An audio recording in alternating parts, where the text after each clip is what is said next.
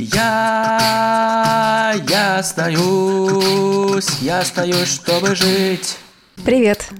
Давненько я не выходила к вам в эфир. Это подкаст «Мы остались».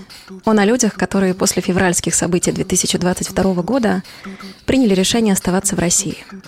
Я приглашаю ребят из разных сфер, чтобы понять, какой у них болевой порог, какие точки невозврата, какие ценности и чему нас учит происходящее.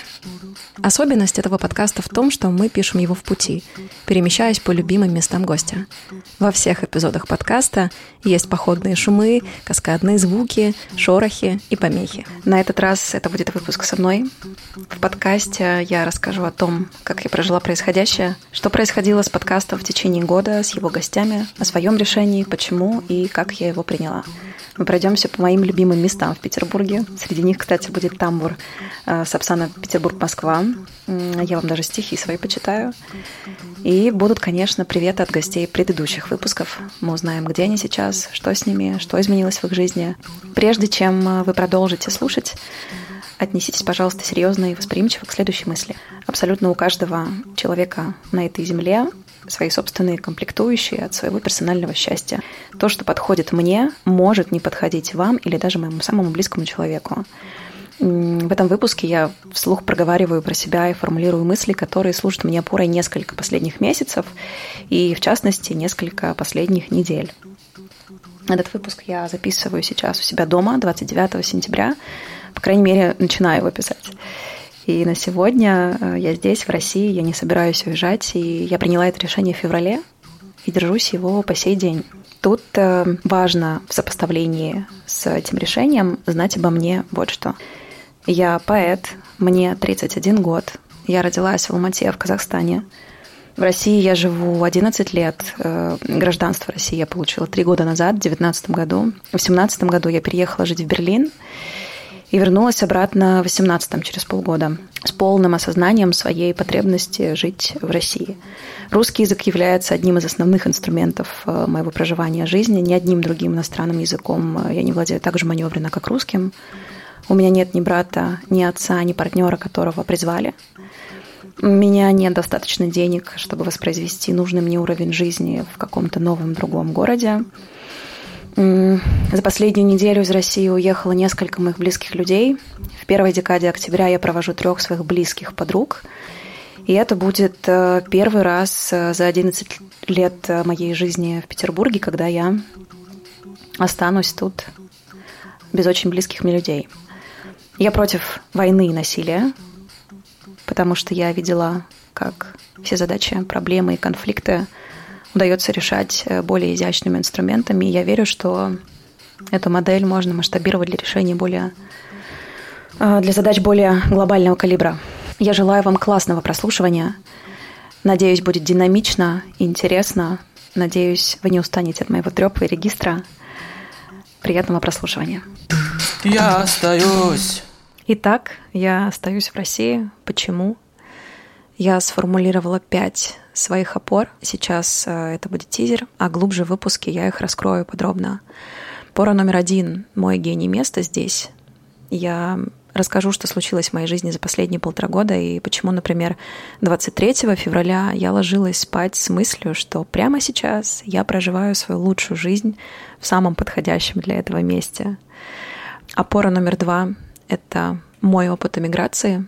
В 20 лет я переехала из Казахстана в Россию — в 26 лет я переехала из России в Берлин, и через полгода я вернулась обратно.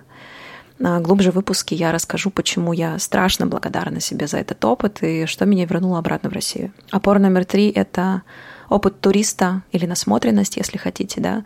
Мне посчастливилось до 18 лет э, успеть побывать в Испании, в Италии, в Германии, Латвии, Литве, Голландии, Киргизии, где-то еще. В июле этого года, например, я месяц провела в Европе, я жила в Берлине, заезжала в Амстердам, Таллин. Помимо адаптивности и гибкости, этот опыт дал мне фундаментальное понимание, почему именно жизнь в России для меня менее дискомфортна, чем в любой другой стране. И тоже, да, позже в эпизоде я раскрою эту мысль. Опора номер четыре — это возникшее у меня сомнение уже в сентябре 2022 года и мой ответ на них — в этом списке есть опора номер пять но о ней я скажу в самом конце. Так получилось, что летом этим 2020 года мне отказало четыре гостя подряд по разным причинам. Один ответил, что устал от публичности и хочет уйти на дно. Второй сказал, что уже не в России. Третий сказал, что он не чувствует себя интересным рассказчиком, он больше визуализатор, да, и так далее, и так далее. И я решила тогда взять небольшую паузу. И если это не первый эпизод, который вы слушаете, вы знаете, что благодаря этому формату, да, поп-ап записи, а, записи в пути, я часто сталкиваюсь с какими-то форс-мажорами, анекдотами. И вообще считаю, что подкаст пишет себя сам. Вот, поэтому этот появившийся пробел вот с этой паузой летом а, я, в принципе, восприняла как какую-то дополнительную краску, необходимую краску, которая на самом деле уточнила ситуацию в стране и в проживании. 21 сентября случилось то, что случилось. И в первую неделю после мобилизации в моем окружении, особенно из креативной тусовки, уехал каждый первый. И ребята меня спрашивали, ты уезжаешь? Я отвечала отрицательно и ловила удивленные взгляды.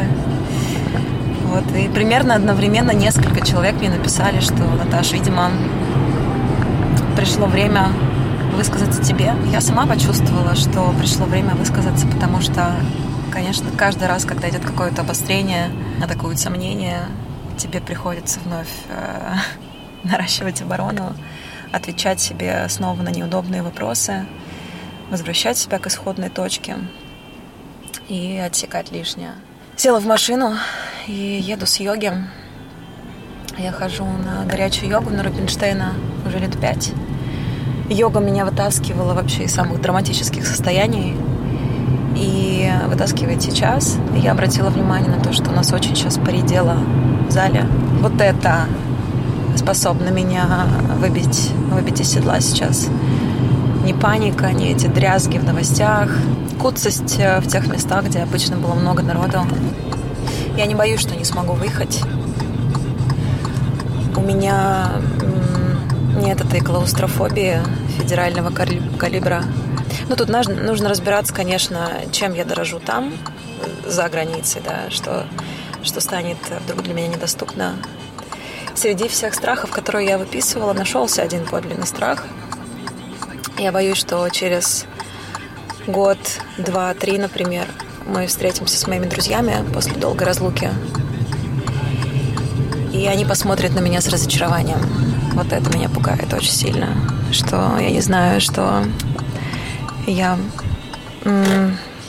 что будет видно, что эти три года состарили меня так, как могут состарить 10 лет, да, что я буду выглядеть неряшливой, не знаю, замызганной, что я поглупею и перестану видеть несовершенство. Я по-настоящему сильно этого боюсь. Но тут, как бы, да, понимая, схватывая вот этот свой страх, а, когда ты берешь его на мушку, на самом деле ты в моменте ощущаешь себя очень сильным и властным, потому что ты теперь знаешь, а, какой план тебе нужно разработать, что тебе нужно продумать, чтобы вот этот самый худший сценарий не сбылся. У меня на фоне сейчас играет Noise MC, сделай погромче. Noise MC, песня «Вселенная бесконечна». И эта песня меня вытаскивала весь сентябрь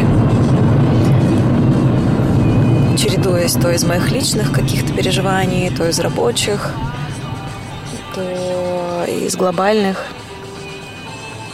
Удивительно, я только в этот период открыла Нойза как великого поэта. А прежде он мне казался каким-то аритмичным, немножко неуклюжим, с абсолютно классной, неоспоримой мелодикой, но вот каким-то он мне казался неуклюжим, да, нерасторопным. А песню «Вселенная бесконечна» я послушала, мне кажется. Я не знаю, сколько раз я ее послушала в этом месяце. И всем, кто у меня спрашивал, если у тебя какой-то трек на репите, я говорила, да, из MC «Вселенная бесконечна». Я люблю слушать музыку на репите. Не знаю, это мой личный какой-то баг или у многих такое. но я люблю, да, врубать его, выезжать на кат и, и кататься. Катаемся же сейчас.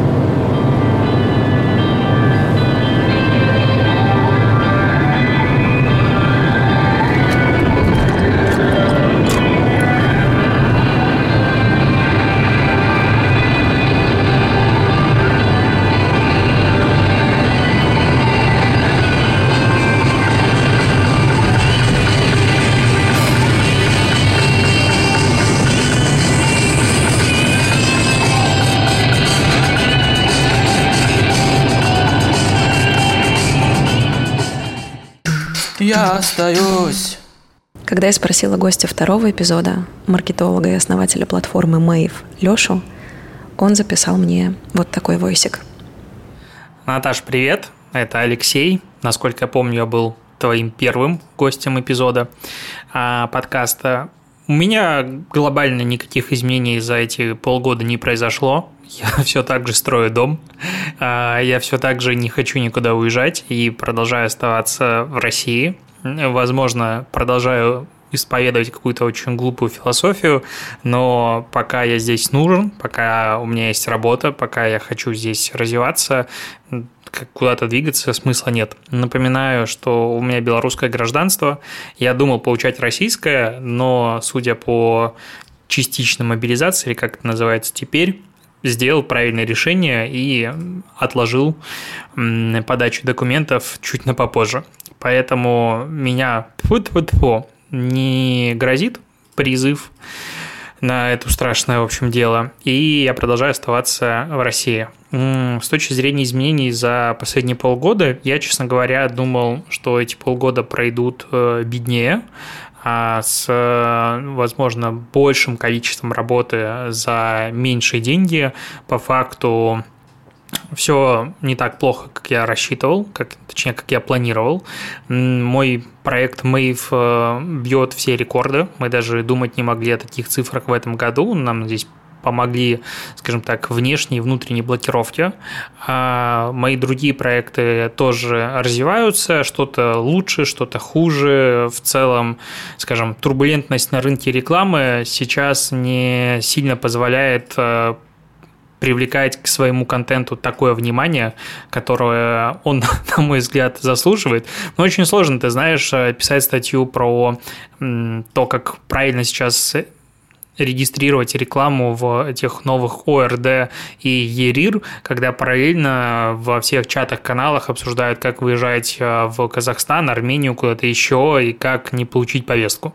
И вот это, конечно, ну, как бы такой для моей деятельности фон, но это главный фон, по сути, нашей жизни. Впереди будет короткий эпизод, записанный в баре «Имбайб». Если я скажу, что «Имбайб» — это мой самый любимый бар в Петербурге, это будет слишком легковесно. Это то самое место, куда я приглашаю людей в двух случаях. Когда хочу провести вечер с самыми близкими и важными мне людьми, и когда хочу провести важные деловые переговоры, войти в нужное состояние и провести их в непривычной обстановке. Тут написано десятки моих текстов. За этой барной стойкой я писала стратегические планы по развитию Settlers Education, рыбы своих презентаций для икры и много всего другого. Мне кажется, если оценить длину кассовой ленты, которую ребята мне выдавали для моих черновиков, получится отрезок от Жуковского до Невского. Вы услышите голос Кати. Катя моя новая хорошая приятельница, которая давно была на меня подписана, а однажды в августе просто пригласила меня познакомиться.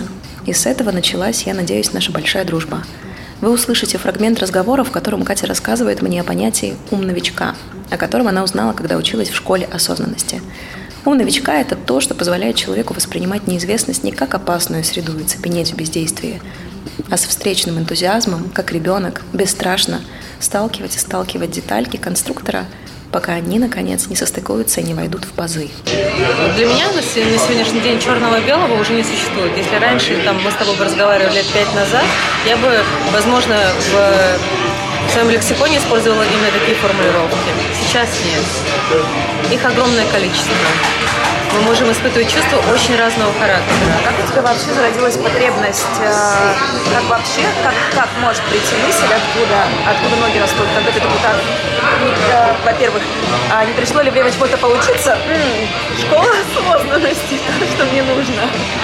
Ты знаешь, у меня в жизни все складывается очень интересным, удивительным образом. Когда я оборачиваюсь назад, я понимаю, что это умение видеть.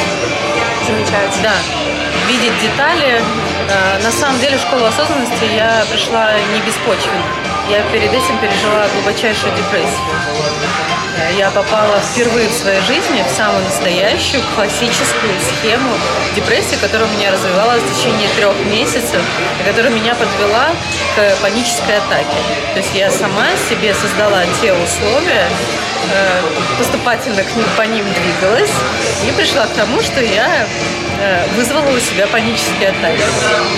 И на этом пике ситуации э, мне, мне лично поспособствовало что? Я пробовала разные инструменты. У меня с саморефлексией все отлично. Уже давным-давно. Я прекрасно осознавала, что со мной происходит. Я пыталась себя всячески из этой утопической ситуации вытаскивать. Э, наслаждаться прекрасным, видеть прекрасное, общаться с прекрасным. Да, э, мой близкий человек, который был рядом со мной, он тоже мне оказывал различную поддержку, принятие моего любого состояния. Но э, и, э, оглядываясь тоже назад, почему это в моей жизни произошло, э, ну, меня по жизни считают, там, условно говоря, каким-то сильным человеком, да, который справляется сам по себе, которому особо не требуется помощь. Наверное, слышала про таких, да? А вообще, на самом деле, сильным людям больше требуется помощь, чем кому-либо.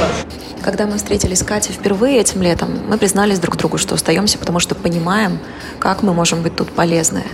Помню, что мне было очень важно услышать такое суждение у кого-то рядом, потому что именно эта мысль помогла мне пережить февраль, март и апрель. На самом деле война для меня началась еще 5 января с восстаний в Алмате, в моем родном городе. И я видела через сообщения моих близких людей, как ушатывали мой родной город митингующие.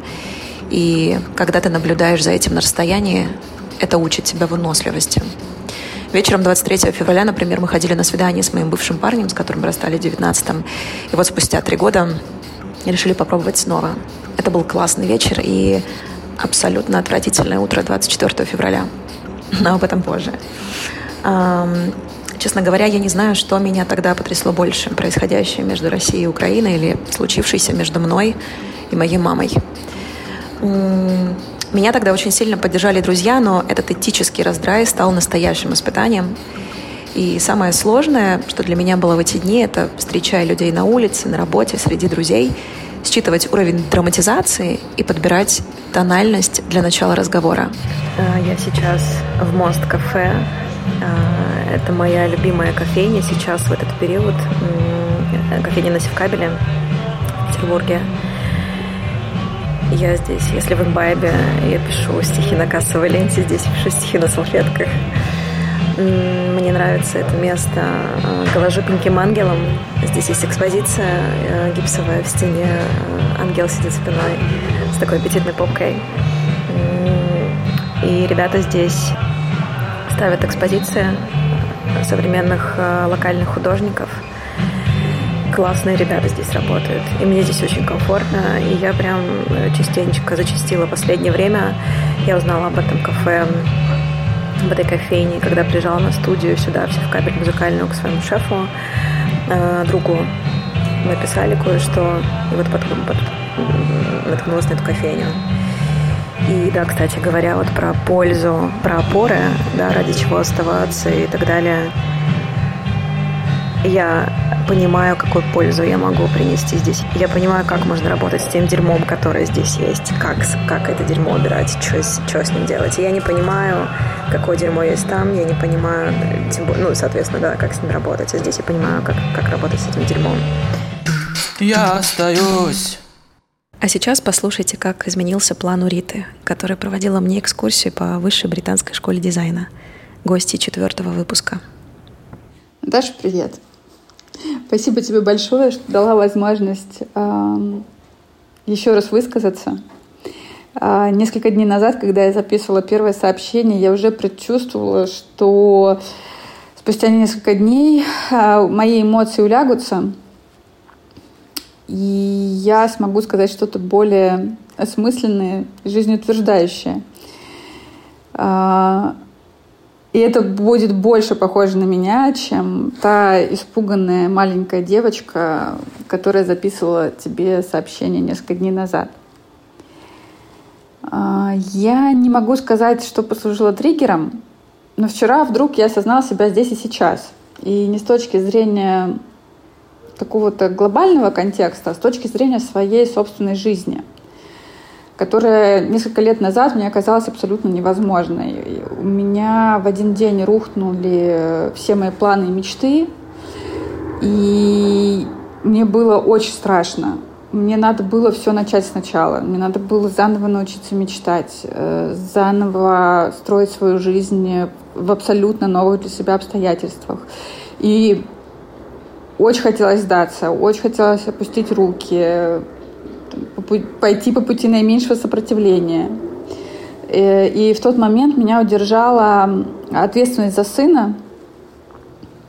И надо сказать, что я, в общем-то, научилась все это делать. Я выстояла. И как только мне казалось, что вот теперь все нормально, все под контролем, жизнь снова снова рухнула.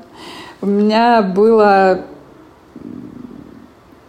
не знаю, 5 тысяч рублей на карте. Я не знала, смогу ли я заплатить в ближайший месяц э, за съемную квартиру и вообще как дальше жить. Э, но откуда-то снова взялись внутренние силы, э, которые помогли мне в очередной раз пересобраться.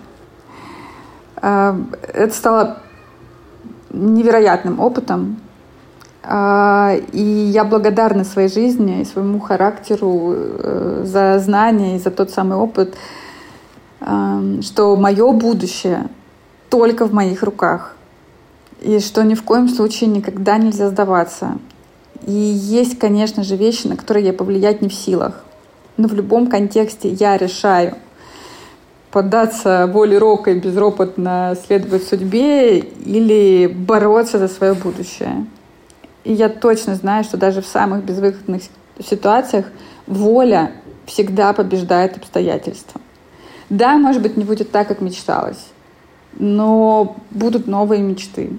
И они снова будут той путеводной звездой, которая дает э, ощущение полноты жизни и эти мечты точно будут сбываться. Следующая хорошо знакомая мне эмоция, которая нас сейчас всех накрыла вместе с ощущением э, разрушающейся жизни, это тоска по незабывшейся мечте и страх изменений.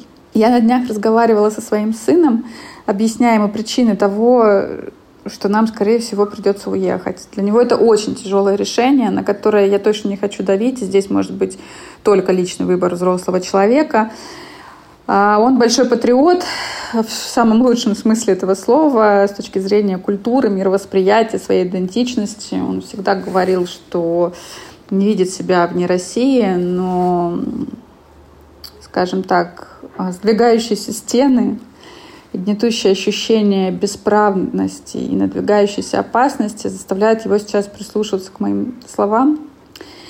И чтобы его поддержать, я сказала ему, что уж он-то точно еще сможет вернуться в Россию через два года, через пять лет или через десять. Он все еще будет молодым человеком с большим потенциалом, но при этом у него, благодаря вот этому опыту, будет более широкое поле знания о мире, более глубокое мироощущение, которые точно помогут ему быть более зрелым и осмысленным. И это поможет э, ему в реализации всех его целей и в том, чтобы сделать свою жизнь такой, как, как ему хочется. И я ему предложила воспринимать отъезд как приключение. Да, по грустным причинам, да, вынужденное. Но, как я люблю повторять, что приключения — это хорошо закончившиеся неприятности. И кажется, это как раз то, что с нами сейчас со всеми происходит. И потом я подумала, что почему же я не говорю то же самое о себе.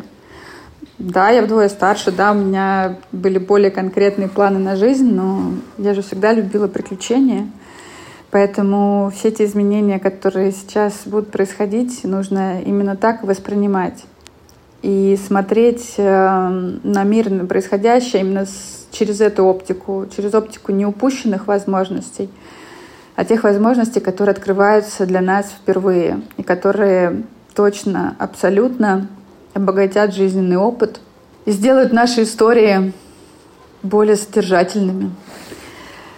И когда я вот, это, вот этот внутренний диалог с собой провела, переосмыслила свои ощущения, я подумала, что мне очень хочется поделиться этим с теми, и кто остается, и кто уезжает.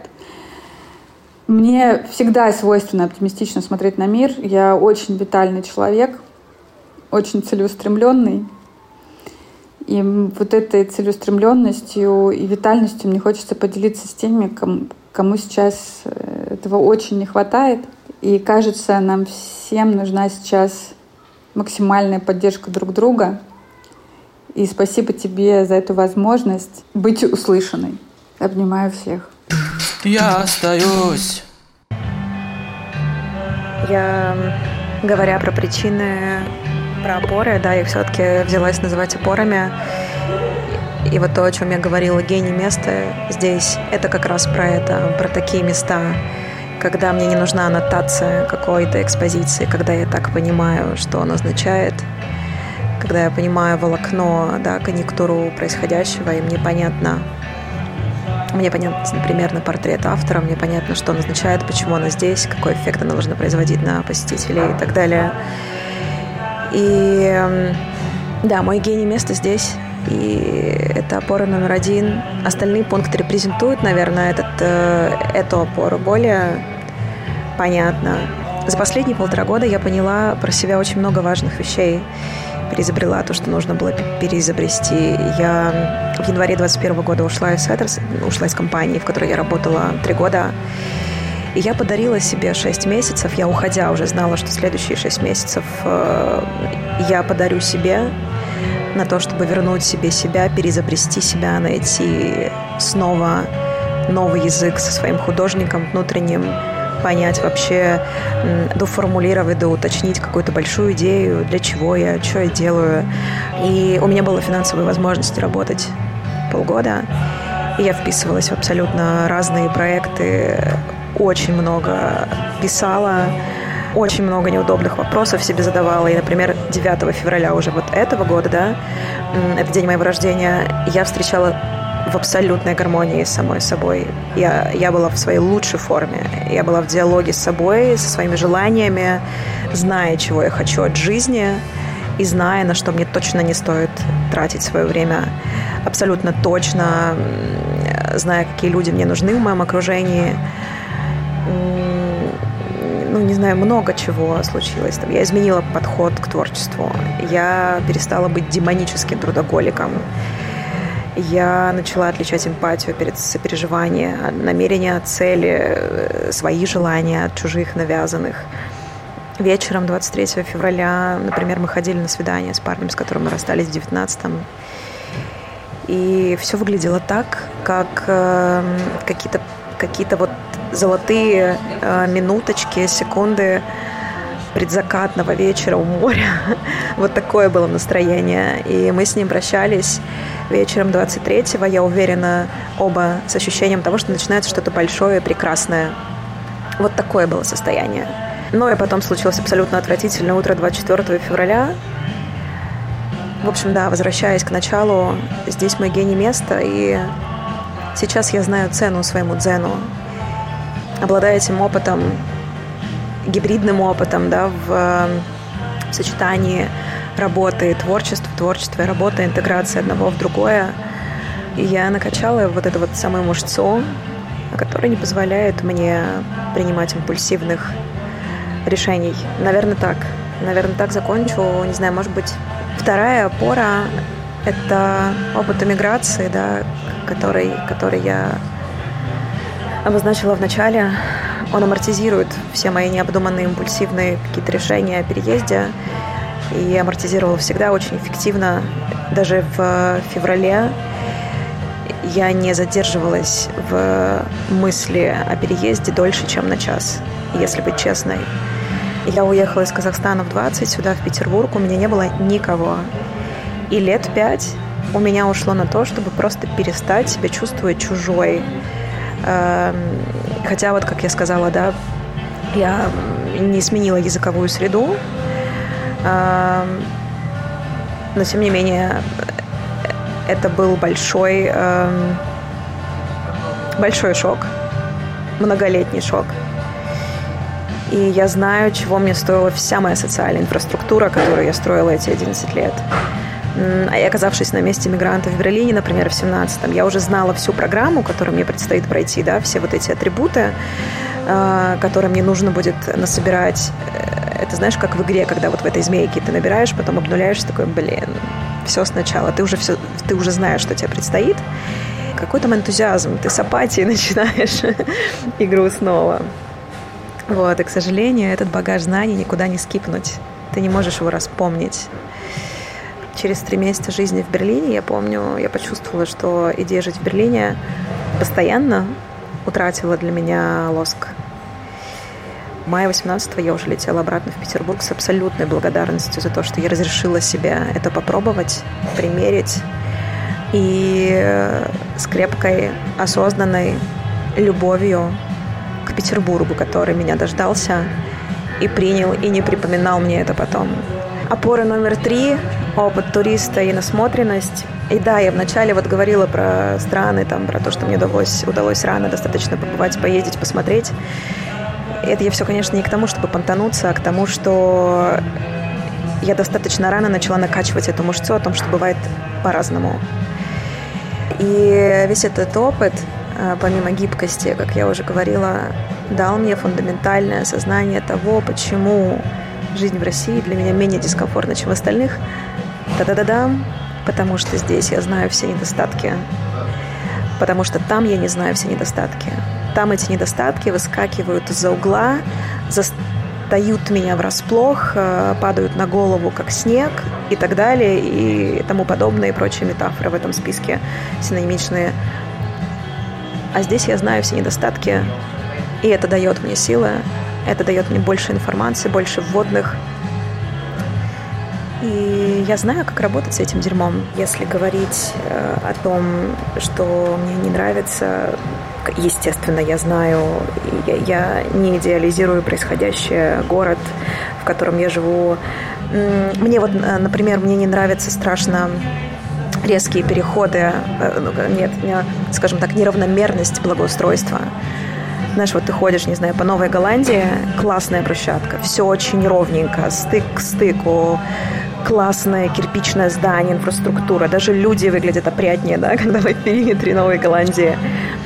Ты выходишь, углубляешься, не знаю, на Гвардейский бульвар, идешь дальше, и пропадают краски, э, пропадает эта безукоризненность. Не говоря уже, конечно, о вот этой неравномерности и разрыве между регионами.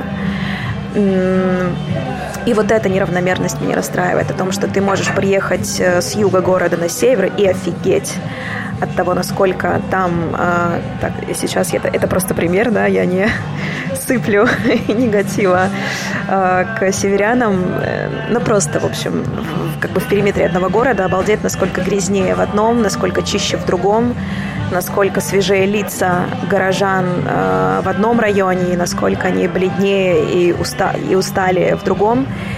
Вот эта неравномерность. Потому что, оказавшись, например, в европейском городе, ты не замечаешь этих стыков. Там везде одинаково классные поребрики, одинаково ровная дорога, примерно везде одинаково облупившаяся краска да, на пешеходных переходах и так далее. Что еще не нравится? Мне не нравится, что большинству людей даже в голову не приходит, что может быть по-другому. А, как я это трекую?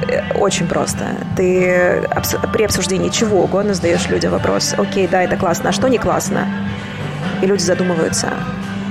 Они не могут, они не думали о том, что можно улучшить, да, как минимум, как максимум о том, что их бесит. И я сейчас говорю о каких-то людях из моего окружения, но, естественно, чем дальше в лес, тем страшнее. И здесь можно уже да, уйти в, в, в развилки, в разговоры там, о стране и так далее о населении, о том, что критическое, о том, что такое критическое мышление, насколько оно развито у нас и так далее. Кстати, вот в этом я тоже вижу свою ответственность. Меня мелькнула идея проекта, и, возможно, я обсужу с кем-нибудь в икре, потому что было бы классно а, покататься по регионам России и в преломлении локальных, очень аутентичных каких-то хочется назвать это проектов, нет, но не проектов, а ситуации, ну там подселиться какой-нибудь бабушке в избушку, да, и попробовать порешать ее будничные проблемы с помощью креативных методологий fucking shit. Вот это, на самом деле, вызывает у меня большой азарт. И мне бы хотелось Идем дальше по списку, что мне нравится, бесит. Э, мне не нравится, что мои друзья гомосексуалы не могут заключить здесь брак, установить детей. Мне не нравится, что они не могут чувствовать себя на 100% расслабленно, державшись за руку и прогуливаясь по городу. Особенно на севере. Мне не нравится, что быть мужчиной в России трудно. Потому что вокруг роскошные женщины, во-первых, из которых трудно выбрать, и с которыми блин, постоянно хочется соревноваться. Мне кажется, у нас абсолютно непонятен, замурован вот этот вот путь становления из мальчика в мужи. Парням в этом смысле очень трудно, и большинство из них, к сожалению, даже не ощущает, что они лишены такого опыта, и они начинают ловить пасхалки и проблемы в уже более взрослом возрасте. И к женщинам и к матерям у меня, конечно, отдельный разговор о том, как э, ну, у меня есть примеры женщин, которые воспитывают сыновей, как будто заготавливают себе статуэтку в интерьер в старости. Эм, ну, пожалуй, все к этой теме. Мне не нравится школьная программа, of course. Э, где секс-просвет, где фин-просвет и так далее. Почему мы не говорим о здоровой сепарации с родителями в начальных классах? Мне не нравится абсолютно, как насаждается литература в школе. Мне кажется, я страшно верю в проблемно ориентированный метод обучения. Ну и так далее. Мне не нравится пожилых людей, ну, пожил, положение пожилых людей в нашей стране. А, мне не нравится, что у нас абсолютно недооценена и не востребована серебряная экономика. Серебряная экономика, да, это вся вот э, как бы сферу услуг и сервисов и продуктов а, для пожилых людей.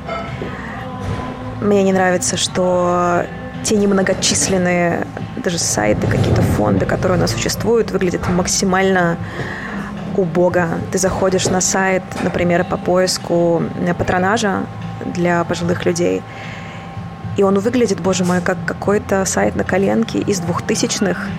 А, он начинается с шапки, э, с фразы «ты не один, все будет хорошо». Думаю, почему? Почему такой флер? Почему стареть в России страшно? Почему это так позиционируется? Почему это не ассоциируется с каким-то классным новым периодом в жизни, когда ты начинаешь путешествовать, не знаю, посвящать жизнь себе, а, прогуливаться, заглядываясь, не знаю, на, на классные пилястры в городе и не думая о том, что там тикают твои часы. Вернемся к моим опорам. Сомнения – это опора номер четыре, да, точнее, как, э, как когда у тебя есть вот эти, скажем, три первые опоры, и в турбулентные времена возникают какие-то сомнения, вот как было там в первую неделю после мобилизации, как случилась вторая война миграции, мои самые близкие люди начали уезжать и спрашивать мне, ты уезжаешь? Я отвечала отрицательно, ловила удивленные взгляды. Естественно, твоя оборона э, краш-тестится в этот момент. И для меня было максимально ценным и важным поймать все свои сомнения. И вот если отвечая на вопрос, ребята, э, как я боролась с паникой, я села и начала выписывать все, что меня пугает, все, чего у меня холодеет, кровь и идет пот. Я выписала все страхи в список, а, и дальше начала работать с ним, с ними, выписывать причины и следствия, понимать, разбираться вообще в том, а что из этого мои страхи, а что навязанные. Спойлер, 90% всего того, что я выписала, отвалилось. Но когда ты находишь и ловишь под колпак э, свой настоящий подлинный страх, и твой организм реагирует на это, и ты начинаешь как бы прощупывать и понимать, что, что под этим, вот это тебя пугает, вот это, вот это, вот это, да, как я выписала, что меня пугает. Тебе становится понятен план действий, ты начинаешь понимать, чем комплектовать свою аптечку, как сделать так, чтобы не допустить э, вот этого негативного сценария. И так я и поступила со всеми там, своими найденными страхами, и это дало мне опору, ну, как бы опору следующего уровня, да. Да, пятая опора, которую я анонсировала вначале, спойлернула, это то, что я понимаю, как я могу быть здесь полезна. Я понимаю, как я могу применить то, в чем я хороша. И это придает мне сил. У меня есть стихотворение, оно называется «Нормальный человек». Он о том, что нормальный человек — это такой Франкенштейн из э, привычек, стереотипов, ожиданий, ярлыков, тегов и, и же с ними. И если перекладывать этот трафарет на сущность страны, то можно ошалеть, честно говоря. И я, наверное, сейчас зачитаю этот текст. Нормальный человек — Человек с багами, пришедший на рынок пиджак с фалдами, человек со вторым, третьим дном, человек сказал «да», но не то имел в виду. Нормальный человек соплей, человек, грязь в щелях, легкий испуг, ничего не идеально, все повезло, каждый день дебют, каждый день прикол. Нормальный человек ошибся на год, элементарно, просто не думал. Нормальный человек запасся впрок, нормальный человек влюбился в того, кто уже влюблен. Нормальный человек списал на давление, нормальный человек показал пальцами – извинился и сказал, я никогда не был счастлив. Это все была галлюцинация. Я остаюсь. Сейчас вы услышите голосовое сообщение от Насти, инфлюенсера из Петербурга, гости третьего эпизода. Сообщение она отправила мне в ответ на предложение рассказать, где она сейчас со своим мужем Димой. Ну что, ребята, привет. Это Настя. Э, мы с вами общались примерно полгода назад. С тех пор все переменилось с ног на голову. Тогда я собиралась ехать в Израиль и получать э, израильское гражданство. И в целом у меня это удалось. Я провела в Израиле чуть больше, чем один месяц. Э, улетела туда в апреле, вернулась в конце мая. Э, все документы мои приняли, все прошло удачно и успешно. Я получила гражданство Израиля. После этого вернулась в Петербург. И все лето провела там, работала много и старалась э, как-то планировать свою жизнь дальше. И вот в сентябре у нас случилась мобилизация, и в экстренном режиме я и мой муж решили уехать из России. А, у нас были куплены билеты в Берлин, и они были куплены еще в начале сентября, поэтому мы решили не откладывать наши планы. И в 20-х числах полетели в Берлин для того, чтобы просто увидеться с друзьями, провести там время и отдохнуть. И так получилось, что наша поездка наложилась как раз на события, связанные с мобилизацией. И мы не отменили наши планы в целом поступили правильно, потому что э, ну, то, что мы уехали, мне кажется, помогло нам немножечко э, отвлечься от обстоятельств и не погружаться в бесконечный печальный дум-скроллинг. Сейчас я вообще не представляю, какой будет моя жизнь в ближайшем будущем. И у нас есть план перезимовать в Израиле, потому что там мы можем находиться бесконечно долго, потому что как граждане нас никто оттуда не выгонит, по крайней мере. Вот. Что касается работы, мне кажется, что здесь нас ждут большие перемены. Моя работа связана с блогингом, и, конечно, я должна находиться в Петербурге для того, чтобы рассказывать про Петербург. Я не уверена, что удаленный формат э, будет работать с моим блогом так же удачно, как мое собственное присутствие в городе. Поэтому я не знаю, возможно, мне придется искать что-то дополнительное помимо блога. То же самое касается моего мужа. Он работает в сфере строительства, и э, все эти, э, вся эта работа с документами напрямую связаны с его присутствием в Петербурге, работать удаленно не может, поэтому, скорее всего, мы будем искать какой-то дополнительный э, источник доходов. Что делать дальше, мы не представляем, и в целом очень сложно загадывать, э, что будет нас ждать впереди в мире, где ты находишься где-то между ядерной войной и, э, не знаю, просто каким-то расколом мира на две части, железным занавесом и так далее. Но, скорее всего, э, если никаких улучшений не будет. Мы будем релацироваться в Европу, вероятно, в Берлин, потому что мы оба любим этот город и много раз там уже бывали, у нас там живут друзья, и в целом э, было бы неплохо как-то находиться в середине Европы, и, возможно, нам придется продавать нашу недвижимость в Петербурге, перевозить туда кота, все свои вещи, но об этом мы пока не думаем всерьез, мы только так вот бросаем какие-то наметки. Все будем решать уже по мере наступления зимы, весны и будем ждать каких-то новостей. А пока я хочу сказать, что тем, кто остался, вы молодцы. Я вообще считаю, что нельзя делить э, нас э, на группы, те, кто уехал, те, кто остался. Мы по-прежнему в одной лодке. Сложности испытывают оба этих лагеря, и нам нужно держаться друг друга. А, эти сложности у каждого свои. Тот, кто уезжает, э, ищет новую работу, ищет жилье, учит языки, пытается как-то закрепиться в новой среде, найти друзей, единомышленников и вообще включиться в новый социум. Те, кто остается, тут, конечно, вообще э, споров нет. Это отдельный вызов, э, особенно в условиях мобилизации. Это жизнь под постоянным давлением, это чувство стресса, это нестабильность и экономическая, и политическая, и социальная. И, конечно, каждый из этих э, лагерей по-своему имеет свои плюсы, свои минусы. Поэтому я считаю, что нам нужно держаться друг друга. Мы в одной лодке. Я посылаю вам лучи поддержки и очень надеюсь, что все, кто уехал, однажды смогут вернуться домой, а все, кто остался, смогут продолжать свою жизнь и смогут путешествовать как прежде, смогут э, поддерживать связь с теми, кого они любят. Я надеюсь, что все плохое скоро закончится. Я вас обнимаю и желаю вам удачи.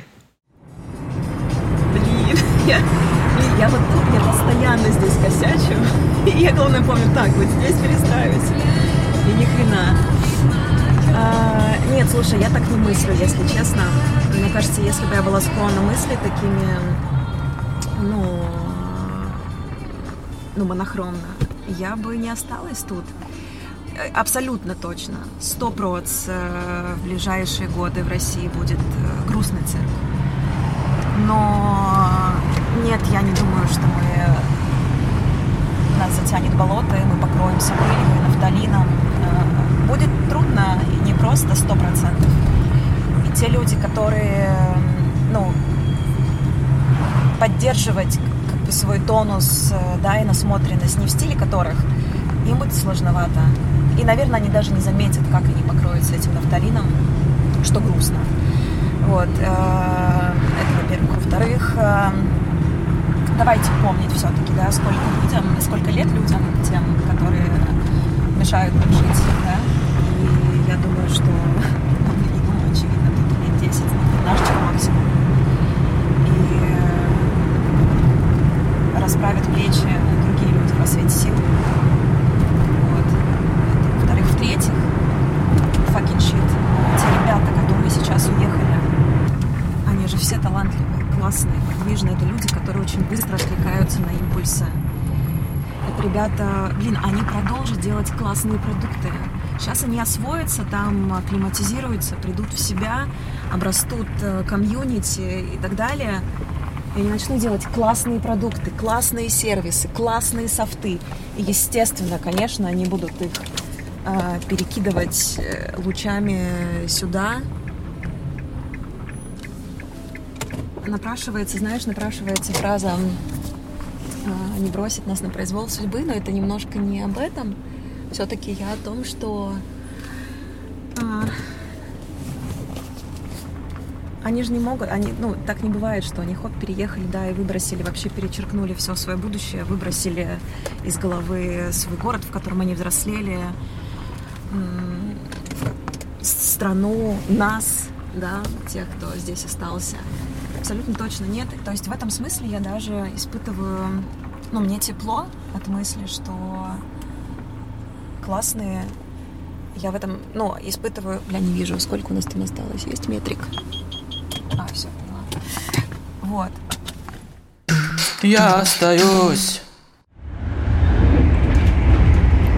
Прямо сейчас, прямо сейчас я в Сапсане, в тамбуре по пути в Москву, и это мой любимый маршрут. я езжу в Москву, кажется, с частотой в 3-4 недели последние лет пять. И это мои любимые поездки. Мне очень нравится, что я могу туда ездить, возвращаться. Когда устаю от Москвы, возвращаться в Петербург. Когда скучала в Петербурге, ехать в Москву. Здесь, э, в Тамбуре, по пути в Москву, я решила подсобрать все вопросы, которые мне писали ребята в моей форме, когда я анонсировала подготовку к подкасту. Вот. И, собственно, сейчас я по ним пройдусь и заодно разложу все по полкам. Там был вопрос. Я не буду читать ники, боюсь ошибиться. Вот, поэтому буду сразу с вопросов. Остаться — это случайно вынужденное или осознанно спланированное? Осознанное точно, но не спланированное. Кажется, что такое не планируется. Но у меня прописаны сценарии и шаги А, Б, В. Я не прописывала какой-то глобальный план, слишком много неизвестных. Но я просто сформулировала для себя матрицу принципов и ценностей, в которых ну, для работы да, с новыми обстоятельствами. И этот трафарет должен мне помочь, в общем-то, в большинстве непредвиденных сценариев. Вот так. Был там также вопрос, как ты принимала решение уехать, остаться, на что опиралась. Ну, я в подкасте раньше уже ответила, мне кажется, что как таковой выбор передо мной не стоял. Я скорее разработала, ну, разболтала себя и сформулировала все, что до этого было на кончике пальцев что я за человек, из каких атрибутов я состою, чего я хочу, чего я точно не хочу, что у меня получается хорошо, что у меня получается вообще нехорошо. И я описала обстоятельства и стиль жизни, при которых я могу потерять веру в себя, и, соответственно, отзеркалила их, описала обстоятельства антагонисты, то есть те, при которых я чувствую себя максимально собой, вот, и стало понятно, стали понятны, в общем-то, крайности, от чего мне отталкиваться, к чему стремиться, из какого я теста, из какого я текста. Чтобы постоять за себя, если это потребуется. Следующий вопрос. Э, если бы в Петербурге или в Москве стало критично опасно, а границы закрыты, куда бы ты? А, не знаю. Мне кажется, я бы постаралась разобраться, что для меня опасно. Надо поднимать все входные. И как бы комично это не звучало, я бы попробовала найти выход из ситуации с помощью ТОСа. ТОС — это теория ограничения систем. Мы преподаем ее как креативную методологию в игре. И я думаю, что я бы поступила так. А, что меня поддерживает и помогает не терять веру в жизнь. А, ну, не что, а кто. Я сама. Надеюсь, это больше звучит жизнеутверждающе, чем а, самонадеянно. Я уже говорила выше, что я чувствовала себя супер 23 февраля ощущая себя в самом подходящем месте в своей лучшей жизни. Потом случилось 24 и началась буря.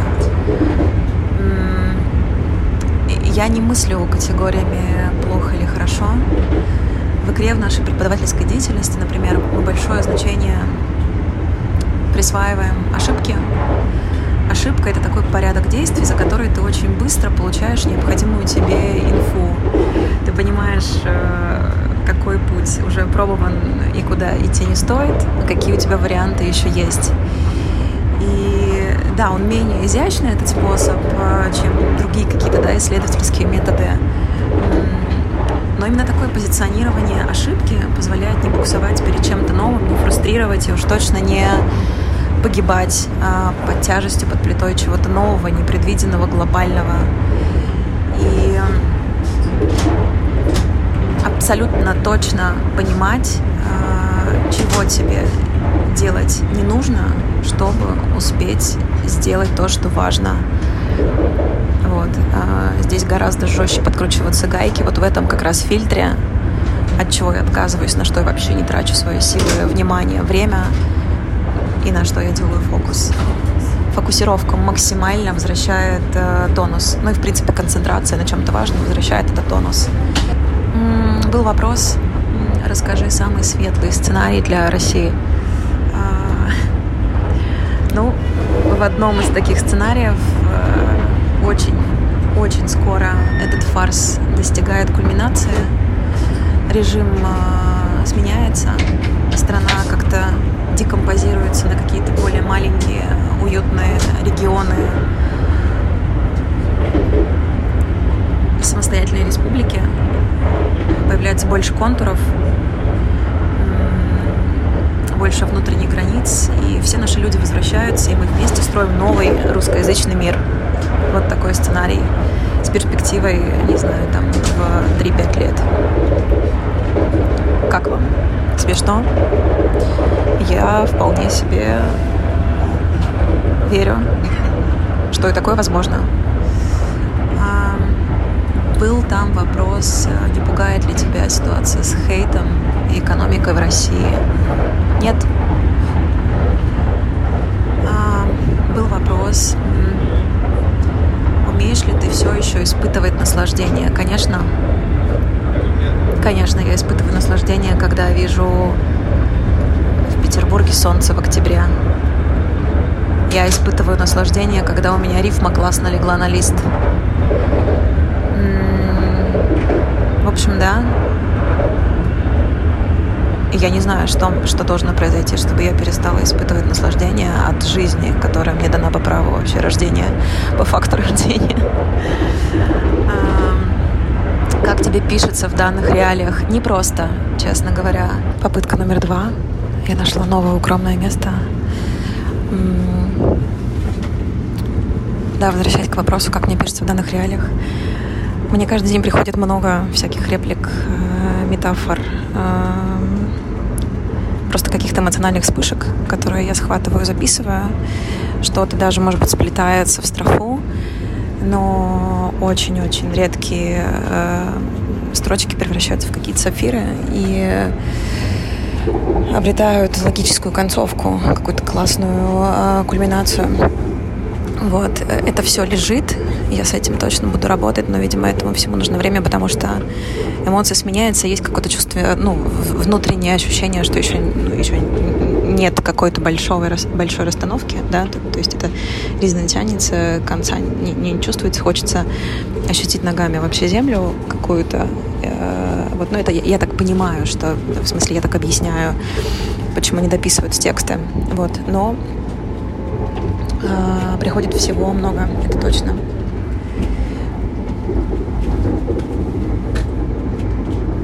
Следующий вопрос. Э, какие твои планы на ближайшие 10 минут? Планы дописать, дописать э, ответы на вопросы и пойти взять себе стаканчик кофе. Я проживаю это все через призму творчества. Я сейчас пишу сборник, пишу альбом, с музыкантом Димой, пожалуйста. И для меня этот альбом сейчас цель номер один. Он меня спасительно отвлекает от всего шума, от дребезжания вокруг. И музыкант мой то, ну то есть мы, мы с ним постоянно обсуждаем какие-то решения музыкальные, и это все в контексте, да, сделаем, если успеем, да, сделаем, если получится. Ох, сколько у нас классных планов на музыку, вот бы успеть. И Конечно, это все оставляет отпечаток.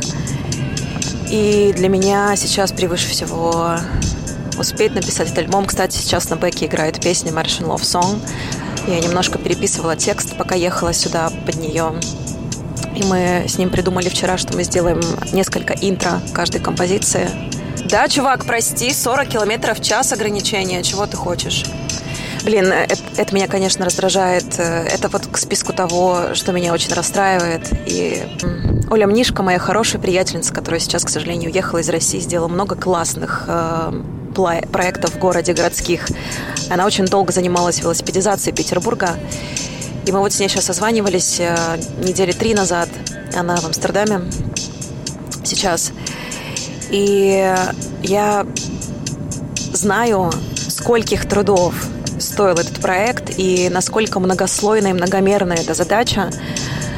Тебе недостаточно для того, чтобы да, оснастить город велосипедами, тебе недостаточно просто разработать э, там, правила дорожного движения для велосипедистов, для автомобилистов. Тебе недостаточно построить дорожки.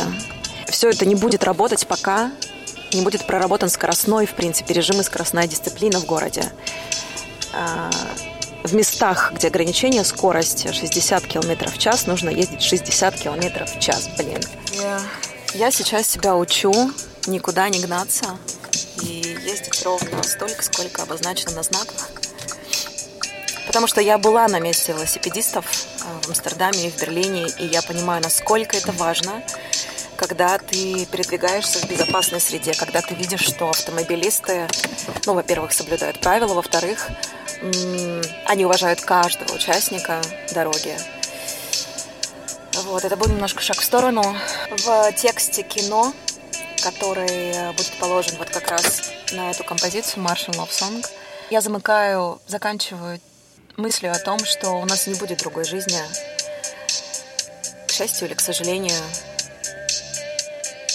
И пока мы предъявляем какие-то свои требования, негодуем от несбывшихся ожиданий – Жизнь проходит. Мы за нее платим жизнью, между прочим. Вот такой вот абсурд.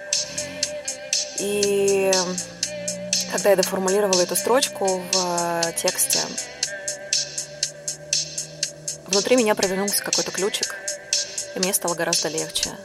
И это, конечно, отдельная, отдельная, отдельный аспект, благодаря которому я люблю работать с текстами – он, к сожалению, не всегда обязательный, то есть это так выпадает тебе иногда бонусом. А, ну, то есть ты не можешь закончить текст, пока ты не удовлетворенным, пока ты не понял, что все, ты высказался. Это обязательный компонент. Но совсем не обязательно, когда вот ты, дописав этот текст, испытал какое-то глубокое... Эм, ощутил эм, этот текст как озарение, он тебе помог, он ответил тебе на какой-то поставленный совсем недавно у тебя вопрос. И вот это тот самый случай.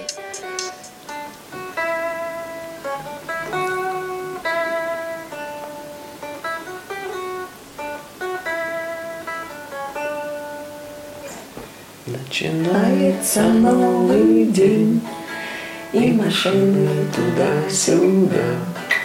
Раз уж солнцу стало дней лень, и для нас, значит, ерунда.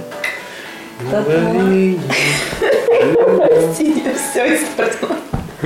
Кто-то лавку. Я остаюсь. Ну и, судя по всему, пришло время и мне отправить себе отложенное голосовое сообщение через шесть месяцев. Наташа, я желаю тебе, чтобы через шесть месяцев, оглянувшись назад, ты не сомневалась в том, что ты оставалась верна своим чувствам, своей идее, четко понимала, что ты и для чего делаешь, и сохраняла пытливость, любопытство к жизни и оставалась влюбленной в нее. Ну и пусть у тебя напишется еще много классных текстов. И напоследок. Всем, кто уехал и чувствует себя потерянно, я желаю вам как можно скорее обрести внутреннюю опору, услышать, увидеть что-то, что позволит вам прийти к уверенности и в конце концов почувствовать себя на своем месте, где бы вы ни были. Всем, кто уехал и уже сейчас полон сил, я желаю удачи, надежных, верных союзников пути и как можно скорее устроиться на новом месте. Всем, кто остался, желаю объясниться собой. Пожалуйста, постарайтесь сформулировать для себя все свои персональные «за» и «против», про что вы какая ваша большая идея, чем вы можете быть тут полезны, для чего вы здесь. И окружите себя надежными собеседниками и близкими людьми рядом. Общайтесь с ними. Узнавайте среднюю температуру в больнице и получайте от них поддержку. Сообщайте им о том, что вам нужна поддержка, если так правда случилось. А всем моим друзьям из Казахстана, Грузии, Армении, Турции всем, кто помогал другим моим друзьям и знакомым добраться до границы, найти жилье, особенно тем, кто воздержался от фразы «тебя там никто не ждет». Большое вам спасибо. Я верю в наше поколение, в равной степени в наше безрассудство и в пытливость. жажду понимать и кооперироваться. Спасибо вам за внимание, интерес, толерантность к формату и терпение к походным шумам. Э, надеюсь, вы испытываете удовлетворенность от прослушивания и нашли что-то полезное для себя. Сейчас, как никогда, нам всем важно оставаться на короткой ноге и поддерживать связь. В описании подкаста я оставлю ссылку на свой аудио-телеграм-канал. Прежде я так не делала, а сейчас опубликую там анонс об этом выпуске и открою ветку обсуждения. Присоединяйтесь и вы. Давайте поболтаем. Я, я остаюсь, я остаюсь, чтобы жить.